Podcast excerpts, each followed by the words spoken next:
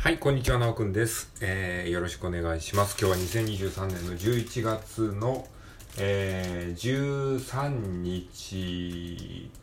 月曜日ですね。え、もう13日 ?11 月ももうね、半分ぐらいが過ぎようとしてますけど、早いですね。本当にね。はい。えっ、と、ね、早いっていうのもあるし、ここ最近急にね、気温が下がりましたよね。あのー、なんかもう冬みたいな感じになりましたね。ついこの間まで、あれちょっとなんか11月にしてはあったかいよねみたいに言ってたのが、急にね、ガクンと気温が下がって、やっぱり気温がね、ガクンと下がると、この精神面にもね、影響してくる人もね、結構いらっしゃるみたいで、えー、ちょっとしんどいというか、なんか気持ち的に、あの、なんか落ち込むみたいな人も、えー、いたらですね、あの、まあ、自分のせいではなくてね、これは気温のせいなんだっていうふうに思えばね、多少気が楽になるかもしれないです。なんかさ、こう気分が落ち込むのって自分が悪いんだっていうふうについ思っちゃうじゃないですか。でもね、こう結構その気温の問題だったりとか、あの日照時間が少ないとね、あの気持ちが塞ぎやすいってよく言ったりしますし、あとその月の満ち引き、えー、満月の時とか新月の時とか、えーあ、今日ちなみに新月でしたっけ？えー、まあそういった時にちょっとね、気持ちが、あの、いつもと、あの、なんか、えー、違ったりするよっていうことなので、まあそういったね、あの、外界の状況でね、結構ね、あの、気分も影響されるので、まあ、あの、そういったことにね、一喜一憂、えー、しないように、えー、していくといいんじゃないかなと思いますね。はい。ということ余談でした。で、えっ、ー、と、今日話したいことはですね、あの、絵心教室 DS っていうのをね、えー、先日、ブックオフでね、中古で買ったんですよ。絵心教室。まあ、絵の勉強をね、あの、DS ソフトで、えー、勉強できるっていうソフトなんですけれども、なんかちょっと、あの絵の勉強してみたいなって思って買ってみたんですけど、これがね、あの、終わったんですね。終わったっていうか、1周目。まあ、全部で10レッスンあるんですよ。レッスン10っていうの、レッスン10まで、1から10まであって、それが、えー、10個のレッスンをとりあえずね、1周して終わったんですよね。で、まあその感想など今日ちょっと述べたいと思うんですけども、まあ感想はというとですね、なんか思ったより結構ね、あの、本格的に絵を学べたっていう感じがしてね、すごく良かったですね。なんか自分的にね、ちょっと画力が向上したと思いました。いや、すごいですね。すごいっていうか、あんまり期待しなかったんですけど、所詮ゲームじゃないですか。所詮ゲームで、なんかそんな教わることはあるのかなって思ったんですけど、なんかすごく良かったですね。で、まあ自分的にね、まあそんな人から見たら別にそんなに大して変わってないって思うかもしれないですけど、なんかね、画力が上がった気がしますね。で、まあ、いろんなね、テクニックを教わったんですよ。こういう風にするとこう見えるよっていう。なんか、その絵っていうのは、まあ、ただ練習すればいいっていうわけではなくて、やっぱりね、テクニックっていうかコツっていうのは確実にあって、あのー、そのコツを知ってるか知らないかでだいぶ見え方が違うんだなっていうことはね、すごいね、学ばせてもらいましたね。絵の具の使い方とか、あと色の混ぜ方とか、えー、色のその関係補色とかさ、その色相関とか、えー、っと、あとその色の色相と明度、サイドでしたっけ？そういった色の3つの要素みたいなものとかも、まあなんとなくは知ってたつもりだったんですけど、まあ改めてね、教えてもらうことによって、あの理解が深まりましたね。で、色のその組み合わせ、例えば緑の中に赤を入れると、えー、これが補色の関係になるっていうことで、そのお互いの色が引き立つとかですね、そういったことも、まあ、あの、理屈としてですね、教えてもらって、すごくね、面白かったですね。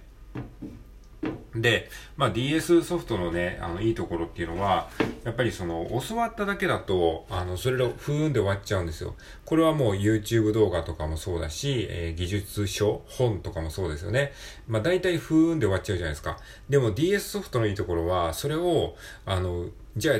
あなたの番ですよっていう感じで実際にタッチペンで書くんですよね。それがね、すごくね、あの、僕には良かったですね。で、そのステップごとに、あの、一気にここまでやってくださいとかじゃなくて、あの、じゃあまずは、えー、輪郭線を描きますって言って、で、先生がですね、輪郭線をシャシャシャシャって書いて、えー、くれるんですよ。で、その書く、書く様子もちゃんと動画みたいな感じで、こう、あ、こういう、こっから書き始めてこういう風に進んでいくんだっていうのを、えー、見せてくれるんですよね。だからそのなんか、こう、わ、わかりやすいんですよ。だから YouTube プラス、その実践で自分で書くっていうのが、こう、加わったような感じのね、作りになっていて、すごく良かったですね。これが2009年、2010年に出たソフトらしいんですけど、だからもう13年前、ですか ?13、4年ぐらい前のソフトを未だにね、あの DS でやってるっていうやつはね、多分僕以外にいないと思うんですけど、うん。いや、本当にいいソフトだったんだなって思いましたね。まあその頃は別に絵に興味なかったんで、あの、スルーしてましたけど、うん。なんかこうやって今はね、時を経て、えー、このね、DS ソフトでまた、あの、絵の勉強ができるのはすごいありがたいなと思いましたね。で、あとね、その、今回その絵心教室 DS で学んだこと、まあいろんなこと学んだんですけど、個人的に一番すごく勉強になったのは、えー、グリッドシステムっていうやつですね。まあこの間もちょっと収録でちらっと触れましたけど、まあそのグリッド、えー、こう、格子状に、まあいわゆる方眼ですよね。あの、真似したい絵絵にグリッドをガーッとね、あの、つけるんですよ。そうすると、模写するときに、あの、結構正確に模写ができる感じになるんですよね。なんかあの絵の上手さって感覚とかセンスみたいにこう思われがちなんですけど、そうやって、あの技術みたいなものを覚えると、ある程度その、まあ、誰でも、ある一定の水準まではできるっていうね、そういうのをね、知れたのがすごく良かったですね。まあこれって音楽にもあるんですよね。音楽にも、やっぱり音楽ってこう、センスとかさ、耳がいい人とかさ、そういうのはあるけど、やっぱり音楽理論っていうのがあって、で、その、上手い人の特徴を理論でまとめたものっていうのがあって、それを知ると、あの、ある一定の水準まではいけるんですよね。で、なんかそういうのが結構僕好きなんですよ。まあ音楽に関してはね、結構音楽理論っていうのをめちゃめちゃ学んでて、学んでた時期があって、まあ特にその音楽に関しては自分は才能がないと思ってたんで、音楽理論をあの学べば、なんかそういう、そういう才能のなさをカバーできるんじゃないかって思ってね、めちゃめちゃ学んだんですけどね。まあそれと、まあ似たようなもんだと思うんですけど、やっぱ絵にもある程度その理論みたいなものが多分あるんでしょうね。まあ多分っていうかあるんでしょうけど。で、そういった中で出てくるテクニックみたいなものを、えー、一つずつ知って、で、自分で実際に使えるようになっていくと、ある一定の水準まではね、上達するっていうね、まあそういった、まあ、諸々のテクニックを教えてもらったんですけども、まあ、えー、僕が今回ね、すごい、あの、勉強になったのはグリッドシステムですね。グリッドシステムを使って模写をすると、結構ね、あの短時間で、あの、それなりに上手な模写になるんですね。えー、まあ、グリッドで、こう、こ、この、